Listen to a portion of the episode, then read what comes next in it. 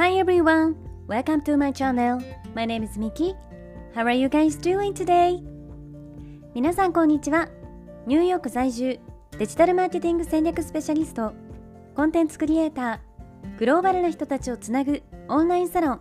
We are New York 運営代表のミケルメです。このチャンネルニューヨーク未来を変える生き方では私ミケルメが世界の中心ニューヨークからポジティブなパワーを届けるストーリーや皆さんの日々のインスピレーションになるような最新のビジネスニュースマーケティングトレンドなどについてお届けしています。本題に入る前に一つ告知をさせていただきます。私が運営しているオンラインサロン We are New York ではここでは配信していないグローバルなキャリア形成やインフルエンサーとしての働き方self development などに関するより深い内容を closed のコミュニティで発信しています。毎月2回にわたりオンライン上でメンバーミーティングを開催しているんですが、えー、グローバルに活躍されている各業界のスペシャリストの方をゲストにお招きしてお話を聞いたりとか、えー、最新のマーケティングやビジネスソーシャルメディアについての勉強会を開催したり夢を叶えるためのワークショップなどにみんなで取り組んでいます。たサロンには本当に幅広い年齢層の方そしていろいろな異なる職業や業界の方たちが集まっていますのでサロン内でお仕事が生まれたり一緒にビジネスをしたり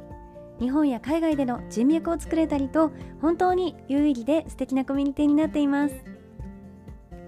サロンの方ではより私のですねプライベートなお話や海外の最新情報に関する、えー、内容をですねシークレットブログでも配信しています。オンラインサロン We are New York は性別、年齢、住んでいる場所や食料などに問わずどなたでもご参加いただけるウェルカムで温かいコミュニティになっていますので、えー、興味がある方はぜひ概要欄のリンクから公式サイトをチェックしてください。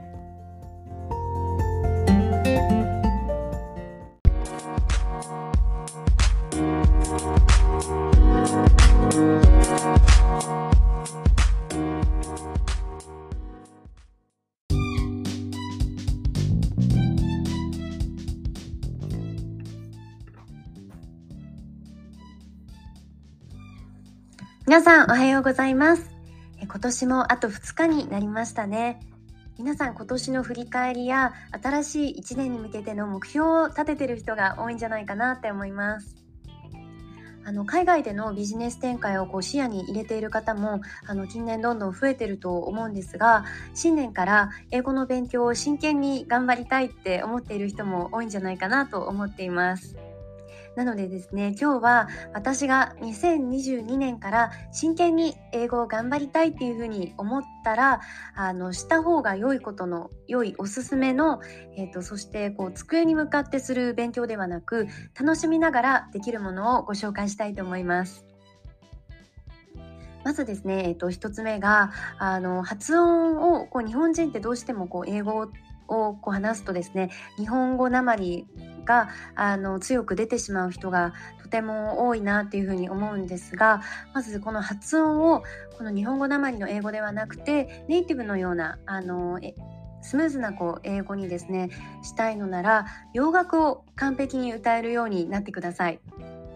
あのなんでかというとこうメロディーやリズムに乗せてですねこう歌うことであの普通にこう発音の練習をするよりも簡単にネイティブのようなスピーキングに近づけること近づけると思います。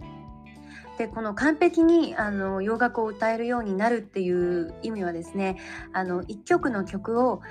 もう歌詞を見ずに感情を込めてもう本気で歌えるくらいのレベルのことです。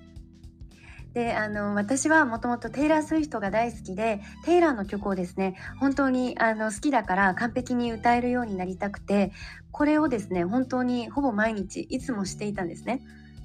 でそれをしているうちにあの本当にこの歌を歌うっていうおかげであの英語の日本語なまりがないですねスピーキングとか発音になったと思います。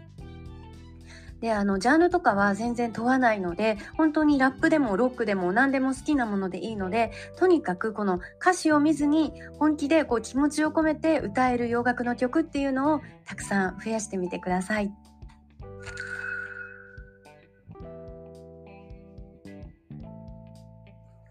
はい、そして2つ目のおすすめの英語勉強法はあのネットフリックスのドラマとか映画をですね英語の字幕ありで英語で見ることです。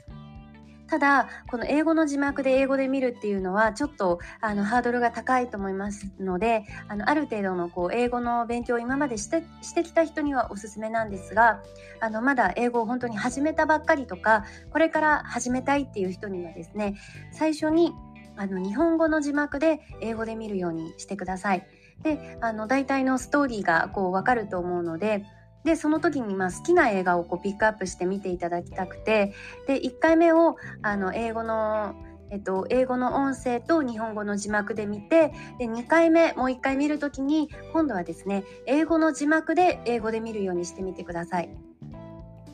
であの正直ですね日本の学校でこう習う英語っていうのはあのどうしてもこう生きた英語とはちょっと程遠いものがあって実際にこうネイティブが使っている英語を学ぶっていうのは海外のこういうドラマとか映画あとは TV ショーから学ぶのが一番の近道だと思います。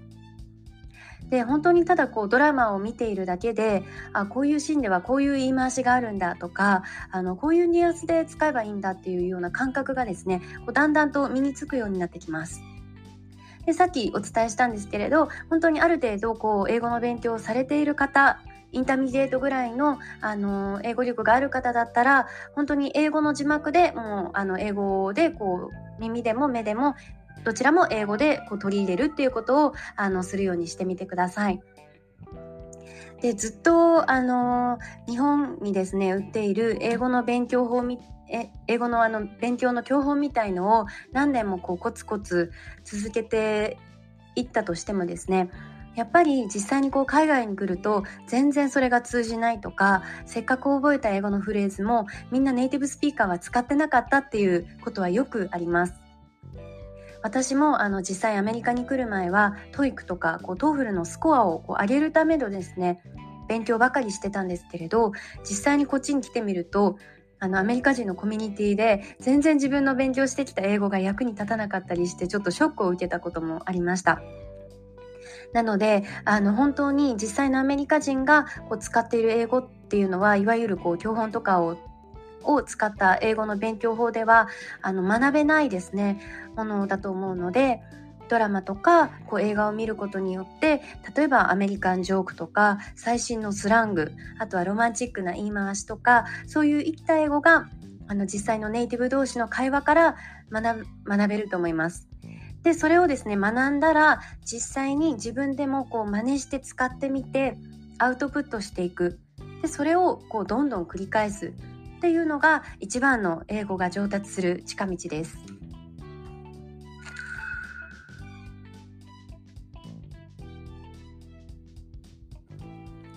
そしてあの語学の勉強って本当にあの毎日のこうコツコツな継続がすごく大事になってきます。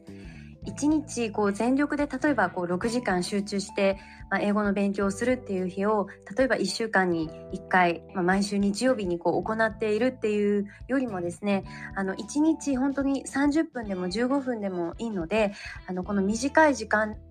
でもいいから毎日コツコツこう継続して行っていった方が昨日覚えたものっていうのを忘れないのでですねこう一日一気にこう勉強のしだめをするのではなくて毎日少しずつ無理ない継続っていうのをあのぜひしてみてください。そしてあの移動中の空き時間にこう洋楽だったりあ洋楽だったりこう英語のポッドキャストを聞いたりネットフリックスとかこう YouTube を見たりですねこういうそのネイティブの英語に触れる時間っていうのを作るようにしてそれをこう自分でもあの使ってみるアウトプットする時間をぜひあの設けて増やしていってください。そしたら絶対にあの英語全体のスキルが上がってきます。はい。それでは、あのー、今日は英語のおすすめの勉強法をご紹介させていただきました。今日も聞いてくださりありがとうございます。それでは皆さん、今日も一日素敵な日をお過ごしください。Thank you for listening today. Have a wonderful day.